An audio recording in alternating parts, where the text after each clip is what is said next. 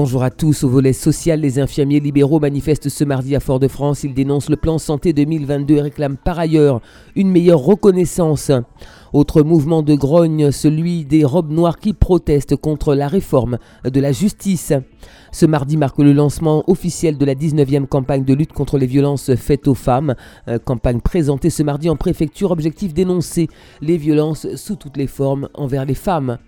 La première conférence annuelle de l'Observatoire de la protection de l'enfance de Martinique se déroule ce mardi à l'hôtel de la CTM avec l'ensemble des acteurs de la protection de l'enfance.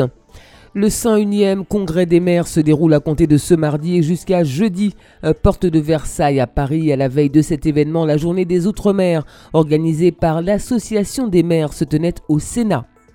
La MMPH, la Maison martiniquaise des personnes en situation de handicap, ouvre ses portes au public ce mardi sur son site situé à Dillon à Fort-de-France à l'occasion de la semaine pour l'emploi des personnes handicapées. Océan Alerte Rouge, un défi majeur, c'est le thème des rencontres de l'Institut catholique européen des Amériques qui se tiennent euh, ce mardi à l'ICEA rue Victor Sévère à Fort-de-France. Des soins à domicile au compte-gouttes et un service minimum ce mardi, la conséquence d'une mobilisation des infirmiers libéraux. Les organisations syndicales dénoncent notamment le fait que certaines de leurs tâches soient confiées à d'autres professionnels de santé. Ils se considèrent comme les grands oubliés du plan santé 2022. Ce dernier est censé renforcer l'offre de soins avec un investissement de près de 3 milliards et demi d'euros et compte une cinquantaine de mesures. Un mouvement à l'échelle nationale relayé chez nous à l'appel de deux syndicats. Les infirmiers infirmiers manifestent donc aujourd'hui dans les rues de Fort-de-France avant de se rendre en préfecture.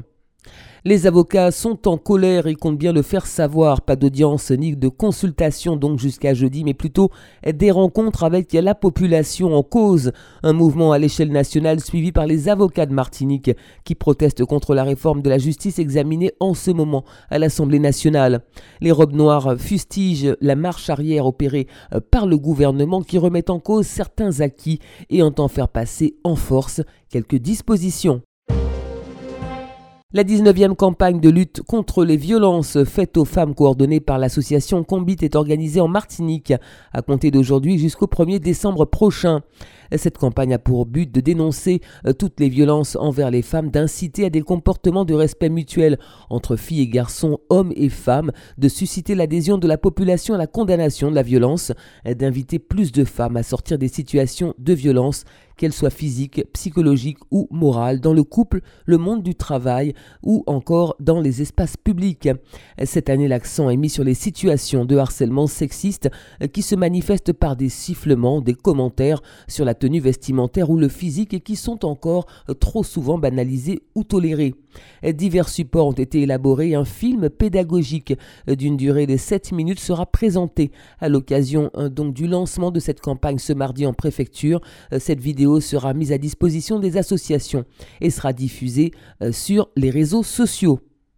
La collectivité territoriale de Martinique organise la première conférence annuelle de l'Observatoire de la protection de l'enfance en Martinique euh, ce mardi à l'hôtel de la CTM, outil stratégique placé sous l'autorité de la collectivité territoriale de Martinique. Euh, cet observatoire regroupe les différents acteurs de la protection de l'enfance. Les apports de la loi 2016 seront au centre des échanges. Toutefois, la question du repérage des enfants en difficulté scolaire sera également évoquée. À la veille du 101e congrès des maires de France qui s'ouvre ce mardi, porte de Versailles à Paris, sur le thème Servir le citoyen et agir pour la République, la journée des Outre-mer organisée par l'Association des maires se tenait hier au Sénat. De nombreux élus ultramarins étaient présents au Palais du Luxembourg pour échanger sur les problématiques locales. Maurice Bonté, président de l'Association des maires de Martinique.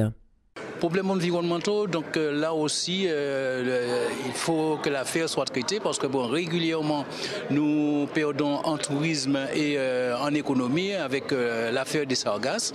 On a essayé de bricoler, on a essayé de faire, d'apporter quelques solutions, mais jusqu'à la journée d'aujourd'hui, je crois que les choses ne sont pas tout à fait réglées. Et enfin, nous avons les problèmes sociaux avec les logements, les logements dégradés, les logements à réhabiliter qui, ma foi, ne le seront certainement pas puisque bon, ben, avec la loi fiscale d'aujourd'hui, on ne sait pas du tout dans quelle direction nous allons.